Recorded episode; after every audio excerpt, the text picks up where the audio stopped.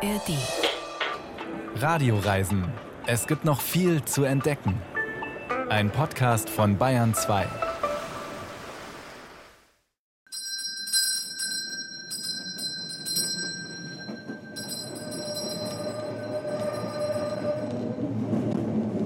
Sie ahnen es vermutlich schon, wir sind heute mit dem Zug unterwegs. Und was es mit dem Glöckchen auf sich hat, das erfahren Sie heute bei uns in den Radioreisen. Bei mir schlägt beim Schienenrattern gleich das Herz höher, denn ich fahre gern mit dem Zug. Ja, ich weiß, es gibt viel zu meckern. Auch ich bin schon hilflos an deutschen Bahnsteigen herumgeirrt, saß stundenlang im stehenden Zug rum und von der S-Bahn will ich gar nicht reden, die ist ja schließlich auch ein Zug. Aber anderswo, im Ausland, habe ich eigentlich lauter gute Erfahrungen gemacht. Als Kind hat mich eine Fahrt im Nachtzug nach Kopenhagen nachhaltig beeindruckt. Als Studentin hat mich eine großartige Interrail-Reise beglückt und vor gar nicht langer Zeit eine lange Zugreise durch Italien. Wir kommen heute noch viel weiter rum, alles auf Schienen. Bärbel Wossack ist am Mikrofon und ich verspreche, es gibt viel zu entdecken.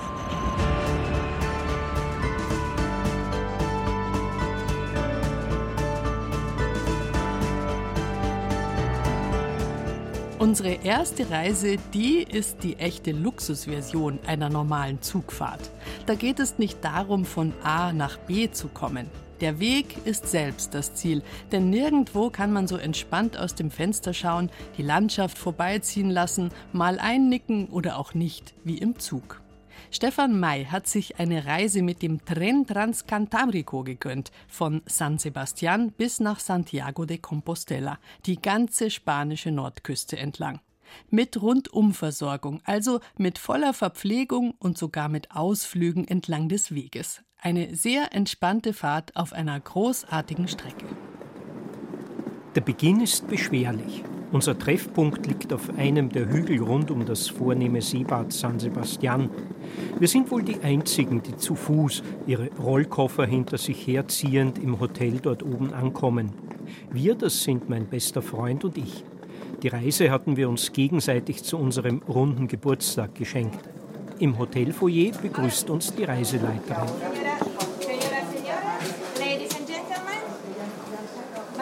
Empezar la recepción. We are going to start the reception. Mi nombre es Joanna. Joanna stammt aus Polen. International ist auch unsere Gruppe. Drei Dutzend Reisende, vor allem aus Spanien, den USA und England. Sie sind meine erste Enttäuschung. Ich hatte eine gemischte Gruppe erwartet, aber meine Mitreisenden sind ausschließlich ältere Paare, vielfach schlecht bei Fuß. Und wir sind zudem das einzige gleichgeschlechtliche Paar. Beim anschließenden Lunch fragen die neugierigen Reisegefährten auch prompt, ob wir gay seien. Wie mag sich diese Reise entwickeln, wenn wir erst zusammen mit dem Zug fahren? Creo que cada viaje es diferente, también porque la gente construye y forma, si crea el ambiente dentro del tren y está creando el viaje en sí. Joanna glaubt, dass jede Reise unterschiedlich ist, auch weil die Leute das Ambiente im Zug schaffen und damit die Reise selbst. Wir sind noch gar nicht im Zug, da startet schon unser erster Programmpunkt, der Park des Miramar-Palastes von San Sebastian. Zwischen Palmen schauen wir auf die von der Stadt muschelförmig umrahmte Bucht mit weißem Sand und türkisblauem Wasser. Wenig später sitzen wir in einem eleganten Reisebus der spanischen Staatsbahn, der den Zug während unserer Fahrt begleiten und uns zum einen oder anderen Tagesausflug mitnehmen wird. Er fährt uns zum Jugendstilbahnhof. Hier wartet unser Zug. 13 blau-weiß lackierte, frisch geputzte Waggons, alle im Design der 1920er Jahre. Mit Küchen, Salon und Clubwagen. Vor dem glänzend geputzten Zug wartet aufgereiht unsere Zugmannschaft. Acht Leute in dunkelblauen Uniformen. Begrüßung im Stil des Luxuszugs Transcantabrico. Diese Art des Reisens ist neu für mich. Die Spannung steigt, wie es wohl innen weitergehen mag. Gediegen ist es in den Waggons fast still. Die Gänge sind nobel mit dunklem Holz und Teppichen ausgestattet. Das Abteil, Heimstätte für fast eine Woche, entlockt uns anerkennendes Kopfnicken. Der Name Abteil ist fehl am Platz, es handelt sich um eine Minisuite mit Couch, Bildschirm und Schreibtisch, dahinter eigener Dusche mit WC. Die schmalen Betten sind gemütlich, doch lassen sich im Spalt dazwischen gerade noch unsere Schuhe abstellen, Schmalspurausmaße eben. Aufgrund dieser räumlichen Nähe zum Mitreisenden kommen mir erste Bedenken eine ungestörte Nachtruhe betreffend. Tatsächlich, die erste Nacht im Prunkbett ist keineswegs so himmlisch wie erträumt. Zwar übernachten wir nie, während wir uns auf der Fahrt befinden, sondern immer auf dem Nebengleis einer Station. Doch die Stille rundherum lässt das verhaltene Schnarchen meines Bettnachbarn umso deutlicher werden und lässt mich nur unruhig schlafen. Morgens um acht weckt uns ein Glöckchen vom Gang. Wenig später sitzen wir am gedeckten Frühstückstisch und langen kräftig am reichhaltigen Buffet zu. Iberischer Schinken, Manchego-Käse, Tortillas, Lachs, Sekt, Makronen. In Bilbao machen wir Zwischenhalt und besuchen das Guggenheim Museum, seit 1971 modernes Wahrzeichen der Stadt. Seine Fassade besteht aus einer Art schuppiger Fischhaut, die im Sonnenlicht glänzt. Vor dem Bau mit seinen wogenden Formen wacht eine zwölf Meter hohe Hundeskulptur, die von Jeff Koons aus Blumen modelliert wurde. Drinnen wird auf mehreren Etagen zeitgenössische Kunst gezeigt, etwa großflächige Werke von Anselm Kiefer. Viel Zeit haben wir nicht, denn der Zug wartet zur Weiterfahrt und wir steuern den heutigen Übernachtungsort Santander an. We are already in Cantabria, wir sind in Kantabrien, einer der kleinsten autonomen Regionen in Spanien. Etwa 600.000 Einwohner leben hier. In Santander brandet der Atlantik von drei Seiten an. Die Stadt ist ebenfalls ein Seebad, zudem Hauptstadt von Kantabrien, das unserem Zug den Namen gegeben hat, Transcantabrico. Nach der Stadtbesichtigung nimmt er uns wieder auf. Ein üppiges Nachtmahl erwartet uns. Daran schließt täglich Abendunterhaltung. Mal Klaviermusik, mal ein Zauberer, mal Weinverkostung. Mein Freund nimmt jedes Mal mit Begeisterung teil, mir wird es zu spät und ich gehe schlafen. Als er das Abteil betritt, bin ich allerdings schon wieder hellwach und bleibe es auch, als er kurz darauf in seinem Bett zu schnarchen beginnt. Er hat daheim eine Ehefrau. Ich bin nächtliche Zimmergenossen nicht gewohnt.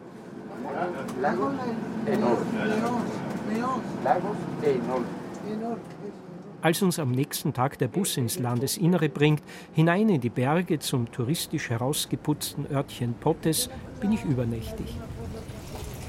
Eine Quelle zwischen Häusern aus Stein und Fachwerk mit steilen Schindeldächern in reichen Blumenschmuck.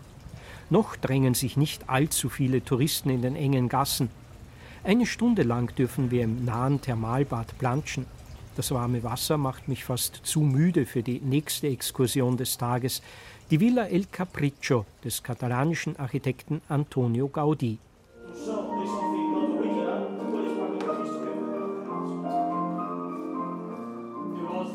Gaudí, berühmt geworden durch die Sagrada Familia in Barcelona, hat hier in Potes schon früh Schwerpunkte seiner Arbeit gesetzt. Das ganze Haus wirkt verspielt, so wie Gaudí eben, und wird von Natur und Musik bestimmt. Ziersteine mit Sonnenblumenmotiv. Das Haus umziehen die vier Linien, die Notenzeilen symbolisieren. Glocken, die beim Auf- und Abschieben der Fenster erklingen. Den erlebnisreichen Tag beschließt ein ebenso reiches Menü im Speisewagen, wie immer aus lokalen Spezialitäten zusammengestellt. Kantabrische Sardellen, Ente mit Ziegenkäse und Apfelmus, Adlerfisch mit Gemüse und Algen sowie French Toast mit Vanilleeiscreme. Kein Wunder, dass Reisegenosse Peter Haynes aus Großbritannien, als ich ihn frage, was ihm am besten an der Reise gefällt, antwortet: Food. Doch neben dem Essen hat es auch die Eisenbahn den Briten angetan. Er und seine Frau sind über einen Fernsehbericht auf den Transcantabrico aufmerksam geworden und bis jetzt hochzufrieden. It's up there with the best of the trips that we have been on. It's an area that we hadn't been to before because most uh, northern Europeans will head straight to the sun in the south. Diese gehöre zu den besten Reisen, die er bisher unternommen habe, sagte er. Die Gegend kenne er noch nicht. Die meisten Nordeuropäer würden geradewegs in den sonnigen Süden streben. Nun seien er und seine Frau älter und würden mehr Wert auf Kultur als auf Sonne legen. Somit wäre die Zugfahrt genau das Richtige. Ich hingegen kämpfe täglich mit zunehmender Müdigkeit und werde immer mürrischer. Denn was nützt die nächtliche Totenstille im Zug und das königliche Bett, wenn mein Freund vor sich hinschnarcht? Im Gegensatz zu mir genießt er die Reise immer begeisterter. Schon früh erreichen wir tags darauf ein Highlight der Reise, die prähistorischen Höhlenmalereien von Altamira. Das Original der Höhle mit ihren Zeichnungen von Bisons und Pferden ist zwar nicht zugänglich, doch schon beim Gehen durch die Nachbildung fühle ich mich irgendwann verbunden mit den Menschen, die vor 13.000 Jahren hier gelebt haben. Die nachmittägliche Zugfahrt verdösen die Fahrgäste, entweder in ihren Abteilen oder in den weichen Fauteuils des mit Teppichboden und Holztiefelung ausgestatteten Salonwagens. Andere lesen in den aufliegenden internationalen Zeitungen, unterhalten sich oder lauschen so wie ich den Schienenstößen und schauen zum Fenster hinaus, die gewundene Strecke entlang und aufs Meer, das sich rechter Hand immer wieder zeigt.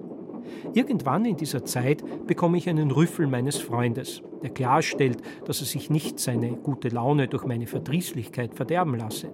Ich gehe in mich und halte mir all die eindrucksvollen Erlebnisse bisher vor Augen, für die ich gar nichts unternehmen muss, sondern die mir praktisch an den Platz serviert werden. Und meine Stimmung beginnt sich aufzuhellen, besonders als uns am Tag 5 der Bus in die Berge bringt, die gleich hinter der Küste ansteigen zu den Picos de Europa.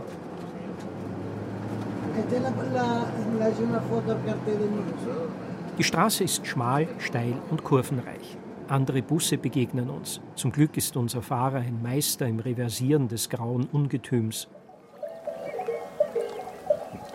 Am kleinen Lago Enol, der wie ein schwarzer Tintenfleck im Almboden liegt, sieht es aus wie bei uns in den Alpen oberhalb der Baumgrenze. Allerdings befinden wir uns auf nur 1000 Metern. Erdbraune Kühe liegen gelangweilt im Gras, kahle Felsen rundum. Beim Blick ins Tal fällt mir eine Kirche auf einer breiten Felsnase auf, das Heiligtum von Covadonga. Unsere Reise bietet Abwechslung für alle Sinne. Eine Dudelsackgruppe marschiert durch Oviedo, die Hauptstadt von Asturien. Die Plätze hier sind von Magnolienbäumen gesäumt und Metallskulpturen bilden historische Alltagsszenen ab. Die Reiseleiterin Joanna hat in diesen acht Tagen, in denen wir so viel von Nordspanien kennenlernen, alle Hände voll zu tun. Doch sie liebt diesen Job. Zum einen, weil sie gerne reist. Otro factor muy importante para mí es el contacto directo con la gente. Para mí un trabajo sin poder tener ese contacto es muy triste. No, Sie liebt den Kontakt mit den Menschen. Ohne ihn wäre ihre Arbeit sehr traurig.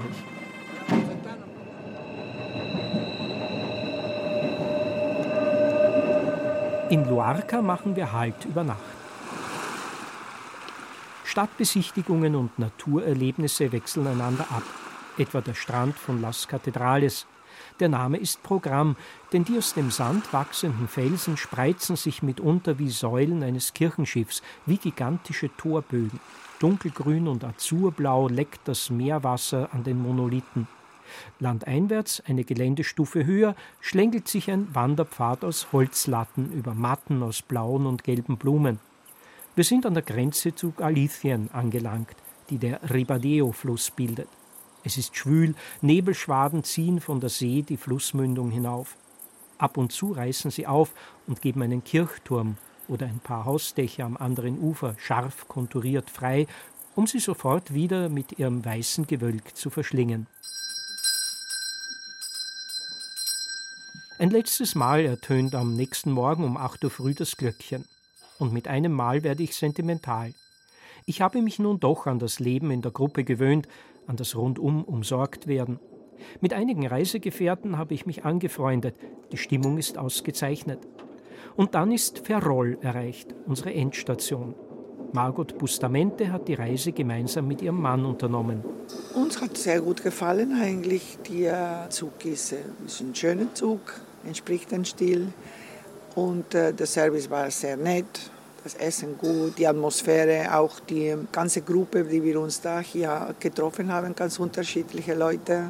Das war sehr amüsant. Das letzte Teilstück nach Santiago de Compostela legen wir mit dem grauen Reisebus zurück. Nicht wie die Pilger, die zu Fuß oder mit dem Rad kommen und zu Hunderten erschöpft den Platz vor der Kathedrale bevölkern. Unsere kleine Reisegruppe zerstreut sich am Ende einer abwechslungsreichen Zugfahrt hier im berühmtesten Wallfahrtsort Spaniens in alle Windrichtungen.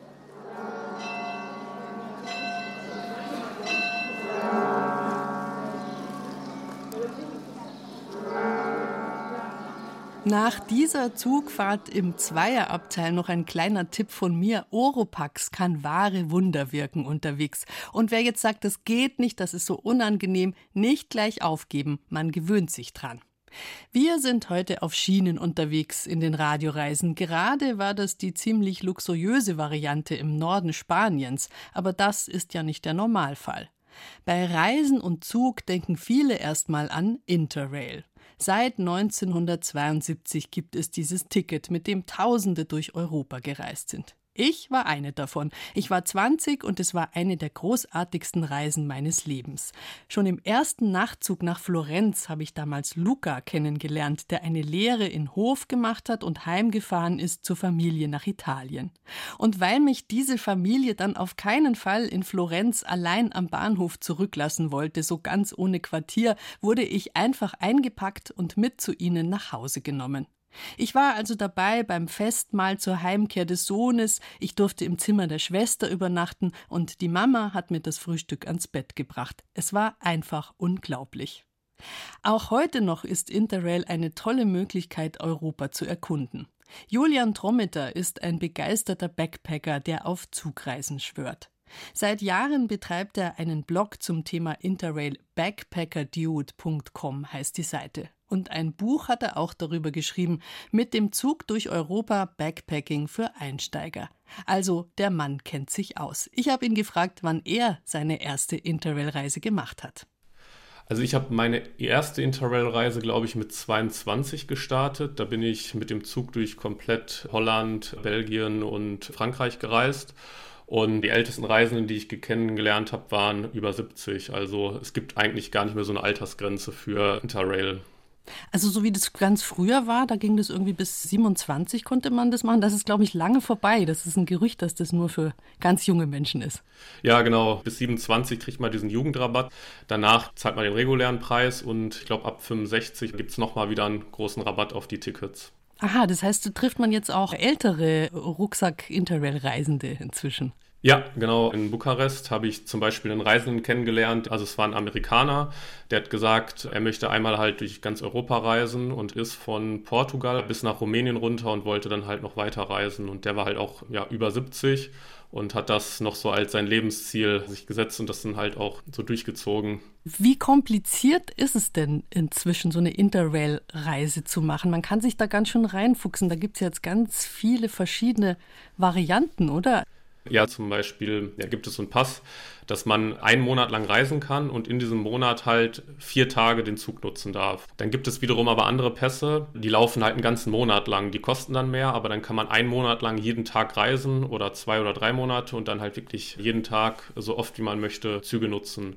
Als ich vor ganz ziemlich vielen Jahren Interrail gefahren bin, da war das ja die totale Freiheit. Da hat man sich unter die Abfahrtstafel gestellt am Bahnhof und gesagt, ach, in welchen Zug steige ich denn jetzt ein? Jetzt höre ich, da sind viele Sachen doch schon viel komplizierter geworden geworden, dass man für viele Züge Reservierungen braucht, die man dann wieder rechtzeitig machen muss, wo man auch wieder zahlen muss, wo Züge ausgebucht sind. Ist es komplizierter geworden oder kann man das immer noch bewältigen? es ist noch handelbar. Früher war es ja ein Interrail-Pass, wo man das von Hand reingeschrieben hat. Das läuft mittlerweile über eine App. Da kann man halt auch vorher schon so Zugverbindungen raussuchen, ist dadurch halt nochmal deutlich einfacher. Geworden und das kann man auch wirklich gerade beim Einsteigen machen oder wenn man schon im Zug sitzt und der gerade losgefahren ist, kann man das noch schnell anklicken. Was jetzt komplizierter halt geworden ist, ist halt mit diesen Reservierungen, dass zum Beispiel Frankreich, wenn man da mit den TGVs fahren möchte, dann braucht man tatsächlich eine Reservierung und wenn man jetzt zum Beispiel in der Ferienzeit fährt, dann kann es halt wirklich mal sein, dass so ein, so ein TGV ausgebucht ist und man dann halt auf andere Verkehrsmittel umsteigen muss, also andere Züge. Also dann müsste man halt mit dem Regionalzug fahren, der ein bisschen länger braucht und öfter stoppt. Also mit kleineren Zügen fahren ist sozusagen einfacher, weil man keine Reservierungen braucht. Aber was ist denn überhaupt der Vorteil von so kleinen Regionalzügen? Ist es ist spannender, als möglichst schnell, möglichst weit zu kommen? Ich bin zum Beispiel letztes Jahr mit dem Zug von Berlin aus bis nach äh, Budapest gereist und das war zum Beispiel mega schön, weil einfach Osteuropa, die haben diese ganz alten Züge, die man halt noch aus Deutschland aus den, ich glaube, 90ern oder so kennt, wo man sogar diese Fenster aufmachen kann. Und dann fährt man halt teilweise durch so Täler durch, wo halt ein Fluss lang läuft. Man macht das Fenster auf und guckt raus und hat halt so die Natur im Endeffekt direkt vor Augen. Ich finde dann, da ist man aktiver so beim Reisen dabei. Also man fühlt mehr dieses Reisen anstelle von so einem Schnellzug, wo man sich so reinsetzt und ist dann am Ziel, ohne irgendwie was mitzukriegen. Also das klingt wie die Entschleunigung von der Entschleunigung sozusagen, im Regionalzug statt im Schnellzug. Genau, ja, auf jeden Fall. Welche Länder sind denn eigentlich am besten, um mit dem Zug zu reisen? Also ich finde zum Beispiel Osteuropa mega schön zu bereisen, weil das ist halt noch so unentdeckt, obwohl es jetzt mittlerweile äh, ja auch immer mehr im Trend ist. Zum Beispiel Slowenien und Kroatien habe ich dieses Jahr von ganz, ganz vielen gehört, dass sie da hingereist sind und dann meistens halt auch mit dem Zug, weil es halt so einfach ist. Je nach Vorlieben kann man halt durch alle Länder reisen. Also ich habe immer noch vor, bis nach Portugal zu reisen. Da gibt es nämlich auch ein paar sehr schöne Nachtzüge jetzt hin. Und was ich auch noch vorhabe, ist zum Beispiel bis nach Lappland hochzufahren. Da kann man über Kopenhagen, Stockholm bis nach Abisko hoch in den schwedischen Nationalpark und dann im Winter halt die Nordlichter dann bestaunen. Was war denn die ja beeindruckendste Zugreise, die du so gemacht hast unter all deinen vielen Reisen? Das war vor zwei Jahren meine Zugreise nach Italien. Also da bin ich bis nach Neapel gereist und habe äh, die Reise mit einer Nachtzugfahrt gestartet. Ich bin davor noch nie mit dem Nachtzug gefahren. Ich bin dann halt nachts einmal aufgewacht. Da waren wir ja mitten durch so ein Tal sind wir gefahren und dann konnte ich halt einerseits den Mond sehen und andererseits so ganz viele kleine Berghütten, wo noch Licht an war. Und das war irgendwie somit die beeindruckendste Fahrt bis jetzt, weil es halt irgendwie so schön war und man halt den nächsten Morgen dann aufgewacht ist und war direkt in Rom und konnte direkt halt die Stadt erkunden. Das war bis jetzt somit die schönste Reise. Und was war die anstrengendste? Ah, die anstrengendste tatsächlich, das war in Frankreich. Ich bin in Paris gestartet und ich glaube, Toulouse war mein Stopp und der Zug hatte Verspätung. Was halt dazu geführt hat, dass wir, glaube ich, fünf oder sechs Stunden in so einem kleinen Bahnhof mitten im Nirgendwo festsaßen und nichts weitergegangen ist. Aber da muss man dazu sagen, ja, Verspätungen sind anders als in Deutschland, in den anderen Ländern relativ gut geregelt. Also da kam dann jemand von der französischen Bahn und hat halt Essenspakete verteilt und dann gab es da wirklich so eine Riesenbox mit ganz vielen Snacks Unvorstellbar, muss ich das mal vorstellen. Auf deutschen Bahnhöfen in Kassel würden Bahnmitarbeiter Essenspakete verteilen. Das ist eine sehr schöne ja. Vorstellung. ja. Das, das, bringt mich ja eh zu der Frage, viele Menschen sind ja erschöpft von ihren Bahnerfahrungen in Deutschland. Darf man sich da abschrecken lassen? Ist es in anderen europäischen Ländern auch so, dass man eigentlich fast nicht drauf zählen kann, irgendwie so anzukommen, wie man es geplant hat? Nee, da, da muss man wirklich unterscheiden zwischen Deutschland und dem Rest von Europa, weil andere Länder das deutlich besser geregelt haben. Wenn man jetzt so in die Schweiz guckt, da fahren die wirklich auf die Sekunde genau ab. Da kann man dann halt auch nicht mal eine Minute zu spät zum Gleis kommen. Aber auf der anderen Seite, ähm, wenn man jetzt gerade so einen Interrail-Pass hat, dann ist es halt auch was anderes, weil wenn man dann vorab weiß, da fällt ein Zug aus oder der hat Verspätung, dann kann man halt schnell den anderen Zug nehmen oder sagen, man bleibt halt noch eine Stunde länger im Ort. Das ist da halt dann, glaube ich, noch so ein bisschen mehr diese Flexibilität und Hast du Geschichten erlebt, die so in der Kategorie sind? Ja, das erzählt man gerne, wenn alle schon ein Glas Bier getrunken haben oder zwei. Also Anekdoten. Ja, eine der interessantesten Geschichten, die ich beim Reisen erlebt habe, das war, äh, da bin ich von Dresden nach Bielefeld gefahren. Und auf dem Weg saß halt so ein älterer Herr, dem ist das runtergefallen. Und das habe ich ihm halt so wiedergegeben und dann hat er in einem ganz komischen Deutsch Danke gesagt. Und dann habe ich ihn halt gefragt, ja, wo er denn war und was er so gemacht hat. Und dann ist halt daraus ein Gespräch entstanden. Es war sehr, sehr interessant. Und dann hat der gesagt, ja, er musste zurück nach Dresden, weil er wollte nochmal irgendwie seine, ja, seine Heimatstadt sehen. Und dann sage ich so, oh, ähm, haben Sie in Dresden gelebt? Und da meinte er, ja, er ist in Dresden groß geworden, aber wo Dresden im Zweiten Weltkrieg bombardiert worden ist, musste der halt mit seiner Mutter fliehen. Und das Verrückte an dieser Geschichte war, er meinte, er musste halt nochmal so ein Puzzlestück zusammenkriegen, weil ihm fehlte da was. Er hatte bei dieser Flucht, wo er glaube ich vier Jahre alt war oder was er erzählt hat, dass er immer so Tiere gesehen hat. Und dann meinten alle mal zu ihm, das hat er sich eingebildet. Und dann war er jetzt da und hat festgestellt, hat sich die Strecke nochmal angeguckt, weil er wusste halt auch noch, wo die gewohnt haben. Und es wurde unter anderem in Dresden der Zoo bombardiert. Und da sind tatsächlich Tiere rumgelaufen und die mussten halt durch den Zoo fliehen. Und deswegen hat er das abgespeichert. Und wir saßen da, ich weiß gar nicht, wie lange die Fahrt insgesamt ging, ich glaube drei Stunden. Und gefühlt ging diese Fahrt innerhalb von 20 Minuten rum, weil er so spannende Sachen erzählt hat, aus seinem Leben auch. Und äh, das war somit die beeindruckendste Fahrt, die ich je so im Zug hatte. Interrail-Fahren ist ja eigentlich klassisch was, was man zumindest zum ersten Mal so nach dem Ende der Schule macht, nach dem Abschluss, nach dem Abitur oder sowas. Inzwischen habe ich so das Gefühl, sehr viele Menschen in dem Alter, die müssen jetzt alle nach Bali fliegen oder sonst irgendeine Work-and-Travel Australien-Weltreise machen. Ja, was ist denn deine Meinung dazu? Weltreise oder Europa-Interrail fahren?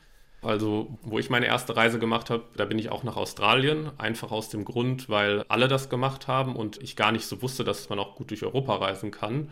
Und das war zwar auch eine schöne Zeit, wenn ich das jetzt aber im Nachhinein betrachte und sehe, was hier halt auch möglich ist in Europa, dann würde ich jedem immer empfehlen, ja, eine Europareise zu machen. Einfach aus dem Grund, wenn man jetzt so sieht, zum Beispiel Bali oder Australien, da kostet ein Flug 1000 Euro. Für den Preis kann ich halt auch schon zwei Monate komplett jeden Tag mit dem Zug durch Europa reisen. Und der Vorteil ist, dass Europa halt auch relativ vielfältig ist. Ich bin in Neuseeland gewesen und bin ganz in den Süden gereist und da gibt es so Fjorde. Und ich habe dann aber kurz vorher gesagt, ja, so eine Fjordtour, die kostet so viel Geld, das mache ich nicht, das Geld spare ich mir. Und dann habe ich kurze Zeit später wen kennengelernt, der hat mir Bilder gezeigt und meinte, ja, hier, er war bei den Fjorden und hat davon so ein bisschen erzählt. Und dann habe ich ihn darauf angesprochen, meinte, in Neuseeland meinst du die Fjorde? Also, nee, nee, ich, ich bin nach Norwegen gefahren. Und da gibt es halt immer in Europa super viele Alternativen, wenn ich jetzt so dran denke. Wir haben halt auch Strand wir haben halt auch Natur, wir haben riesige Nationalparks, wir haben alles eigentlich vor unserer Nase, aber wir sehen es nicht. Wir selber sagen immer, nee, lass mal lieber woanders hinfliegen, da ist es schöner. Ja, und vor allem lass mal fliegen lasst uns nicht fliegen, sondern lasst uns lieber alle Zug fahren. Vielen Dank, Julian Trommeter. Ach, Interrail, wenn ich mal Zeit habe, dann mache ich das wieder. Unbegrenzt und ungeplant Zug fahren. Und zwar nicht in Deutschland. Hier nochmal zur Inspiration der Name von Julian Trommeters Interrail-Blog backpackingdude.com heißt der Backpacking-Dude. Und wir verlosen ein Exemplar seines Buches mit dem Zug durch Europa Backpacking für Einsteiger. Schicken Sie uns einfach, wenn Sie dabei sein wollen, eine Nachricht auf unsere Radioreisennummer 0151 4403 7406. Schicken Sie uns eine Sprachnachricht per Signal oder WhatsApp und erzählen Sie uns einfach eine Ihrer schönsten Zugreisen. Reisen mit dem Zug, das war früher mal eine ganz große Sache. Mit dem Orient Express zum Beispiel war das seit 1883 ein europäisches Ereignis. Für alle, die heute vielleicht eine Yacht in Monaco liegen hätten. Ein Mast für die Reichen, die Mächtigen und die Schönen. Der Glanz ist heute leider verblichen. Wer heute mit dem Zug von Paris bis nach Istanbul fahren will, hat eine sehr komplizierte Reise vor sich und wird vermutlich weder Reiche noch Mächtige treffen. Die Zugstrecke, die wir jetzt bereisen, die war noch deutlich komplizierter herzustellen als die ikonische Strecke von Paris nach Istanbul. Es geht nach Ecuador, in das Land, das so ziemlich alles zu bieten hat, zum Beispiel den Pazifik, wo die große Hafenstadt Guayaquil ist, aber auch die Anden, wo in 3000 Metern Höhe die Hauptstadt Quito steht und dazwischen der Vulkan Chimborazo. Da eine Bahnstrecke zu bauen, das war eine gewaltige Herausforderung. Und es hat auch sehr lange gedauert, 35 Jahre lang. Seit 1908 gibt es diese Strecke. Es ist eine der anspruchsvollsten auf der ganzen Welt. Mit dem Tren Ecuador lässt sich diese Strecke heute ziemlich komfortabel bewältigen. Thomas Becker hat sich den Traum aller Eisenbahnfreunde erfüllt. ¿Qué altura tenemos aquí? 3609 Meter. ¿Y cómo se sientes? How do you feel with this? Ich fühle mich gut. Ich bin das gewöhnt. Ich lebe in Quito auf 2800 Metern. Also, das ist nicht so schlimm wie von Guayaquil, von der Küste zu kommen. Für unseren Guide Alex aus Quito ist die Höhe kein Problem. Doch uns Flachlandbewohnern bleibt auf fast 4000 Metern leicht die Luft weg. Zumal wir hier oben auch noch einem nationalen Denkmal hinterherjagen. Einem 73-jährigen Denkmal, das immer noch sehr gut zu Fuß ist und einige Meter vor uns herläuft. Taita Balthasar. Taita means father, in Quichua. Taita bedeutet Vater in Quichua der Sprache der Indigenen in den Anden. Wir nennen ihn immer Taita Balthasar. Er ist unser aller Vater. Das ist Thomas vom Deutschen Radio. Er ist gekommen, um etwas über Ihre Geschichte zu hören eh. Taita Balthasar ist der letzte Eishändler aus Ecuador, der noch Natureis verkauft. Seit fast 60 Jahren schlägt er es am höchsten Vulkan Ecuadors, dem Chimborazo. Mein persönlicher Höhepunkt dieser Reise. Und das nicht nur in Metern über dem Meeresspiegel gemessen. Aber dazu kommen wir später. Rückblende. Zwei Tage und 4000 Meter tiefer beginnt unsere Reise in Guayaquil, der Metropole am Pazifik. Ecuador mit dem Zug entdecken. Für mich ein Lebenstraum. Die Idee?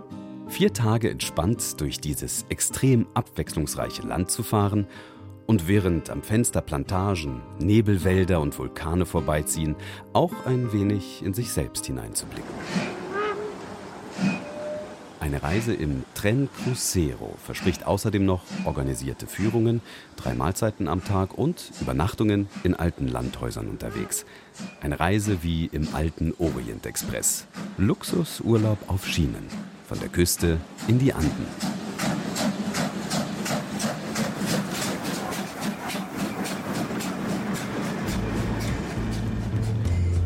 Doch von außen hält unser Zug erst einmal nicht, was ich mir versprochen hatte.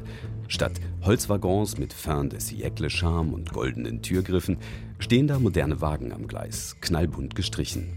Aber im Inneren hält sich meine Laune auf. Die beiden Panoramawaggons sind geschmackvoll zum Ausruhen und Genießen hergerichtet. Bequeme Ratternsofas stehen parallel zur Fahrtrichtung. Große Fenster geben den Blick auf die Landschaft frei. Eine uralte Dampflok zieht unseren Zug hinaus aus der Stadt.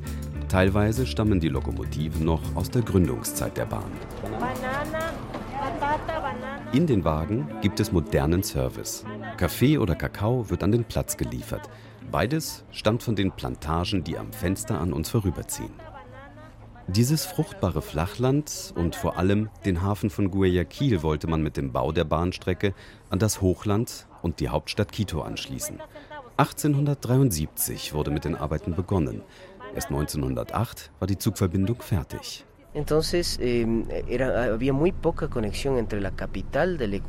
Vor dem Bau war der Weg nach Quito sehr beschwerlich. Eh, der Präsident hatte die Vision zu der Bahnstrecke. Denn vorher benötigte man mit Eseln und Gepäck bis zu 30 Tage. Und es war gefährlich. Die Reisenden haben vorher ihr Testament gemacht. Heute muss niemand mehr vor der Reise seinen letzten Willen aufsetzen.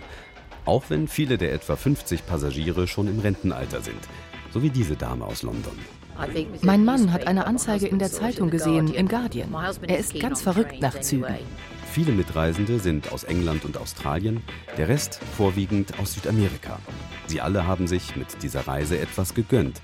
1500 Euro kosten die vier Tage pro Person.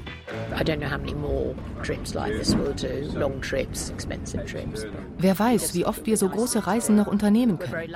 Es ist viel Geld, das stimmt. Aber wir sind froh, dass wir es noch machen können, auch wenn es jetzt ein sehr großes Loch in unsere Ersparnisse reißt.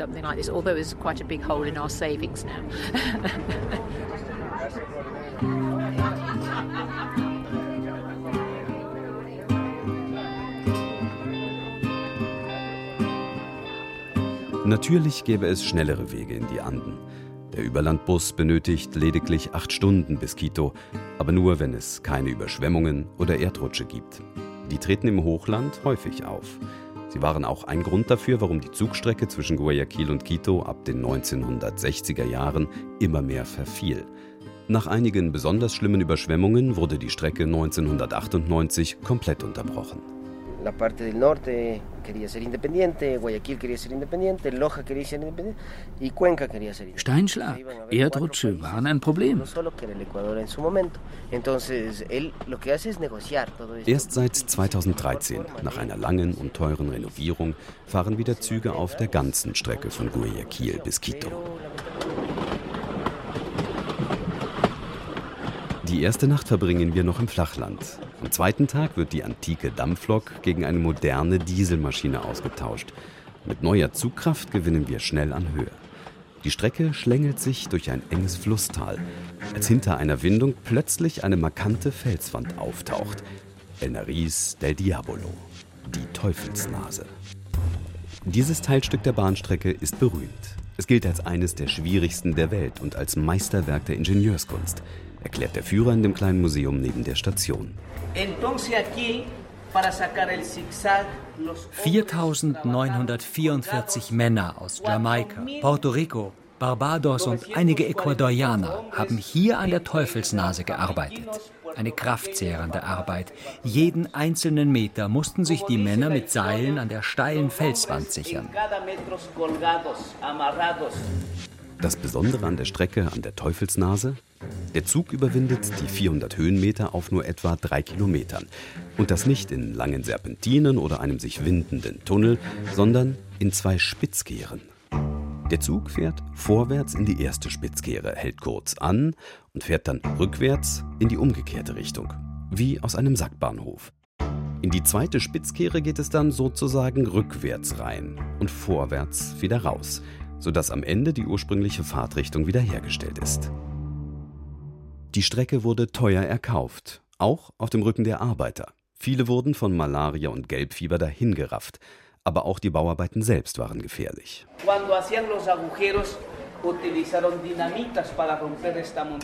Um Löcher in den Fels zu machen, mussten sie Dynamit benutzen. Und dabei gab es Unfälle. Zwei Jahre arbeiteten sie hier an dieser Zickzackstrecke, und dabei sind 2500 Menschen ums Leben gekommen. Deshalb hat der Ingenieur der Strecke gesagt, dieser Berg ist der Teufel selbst. Die Menschen sind zum Teil regelrecht zerrissen worden von den herumfliegenden Steinen. Doch es war damals eine wichtige Verbindung. Denn hier treffen sich die Strecken nach Quito, Cuenca und Guayaquil. Era estación grande que se unían Quito, Cuenca, Guayaquil. Der moderne Güterverkehr kann diese steile Bahnstrecke nicht mehr nutzen. Dafür ist sie zur Touristenattraktion geworden. Und sie blieb sogar nach 1998 offen, als der Großteil der Strecke gesperrt war. Damals war eine Fahrt über die Teufelsnase allerdings noch ein echtes Abenteuer. Christian kommt aus Leipzig und kennt die Strecke noch von früher. Es muss 2006 oder 2007 gewesen sein, da konnte man noch oben drauf sitzen. Da hast du dir für einen Dollar Kissen kaufen können, musstest früh in Rio Bamba sein und dann ging es aber wirklich sieben, acht Stunden und nur auf dem Dach. War der reinste Markt, weil permanent Leute drüber kamen, Schickle, Schickle, Schickle, Coco Helado oh, oder andere Dinge. Acht Stunden, das waren nur Transportzüge. Also unten waren wie Viehwagen, wie hier vorne noch diese alten standen. Du hast hier unten ein Kissen gekauft für einen Dollar, dein Ticket gekauft Unten haben die was drin transportiert und du hast nur oben drauf gesessen. Der Zug macht einen Zwischenstopp für Fotos. Direkt gegenüber der Teufelsnase. Und das Rätselraten beginnt. Der Berggrad fällt gleichmäßig ab, aber wo ist die Nase? Wir haben das vor vielen Jahren schon gemacht, also vielleicht zehn Jahre, und da war unsere Tochter ganz enttäuscht, weil das ja eben keine Teufelsnase ist. Sie hat es nicht gesehen? Nee, sie hat, sieht das auch heute nicht so. Es ist ja nur ein Berg. Kannst du was erkennen? Ich erkenne das schon. Also man muss natürlich sehr viel Fantasie haben, ne? Ich kann es nicht sehen, ehrlich. Ich auch nicht, aber es ist halt so für die Ecuadorianer, es ist halt wichtig.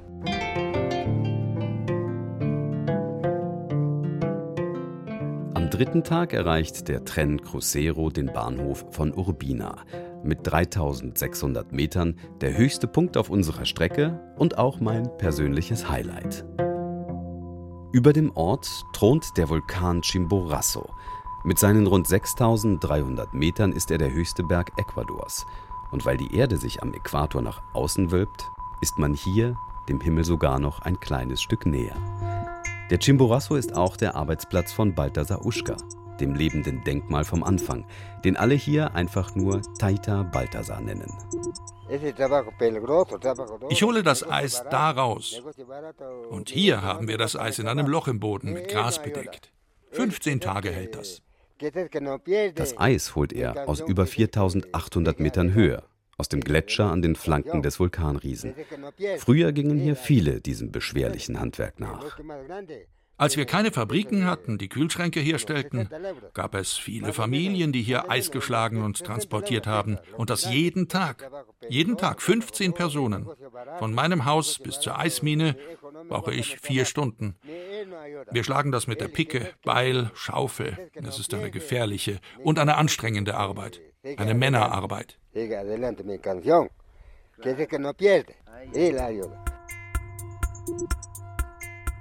Taita Balthasar ist vielleicht 1,50 Meter groß und über 70, aber immer noch stark und flink. Nachdem er das Eis aus dem Gletscher gebrochen hat, trägt er die fast 30 Kilogramm schweren Blöcke zu seinen drei Eseln und bringt sie ins Tal. Allerdings hat inzwischen auch hier oben fast jede Familie einen elektrischen Kühlschrank.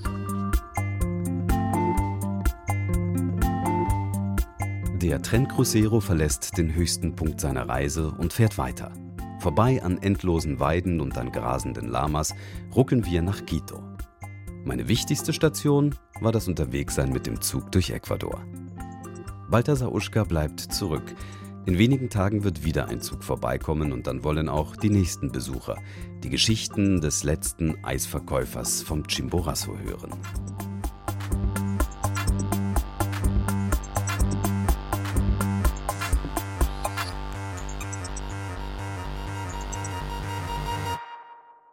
Gletschereis aus 4800 Metern Höhe, von Hand geschlagen und mit dem Esel transportiert, das ist wirklich Slow Food aus einer anderen Welt, aus einer wilden und extremen in diesem Fall.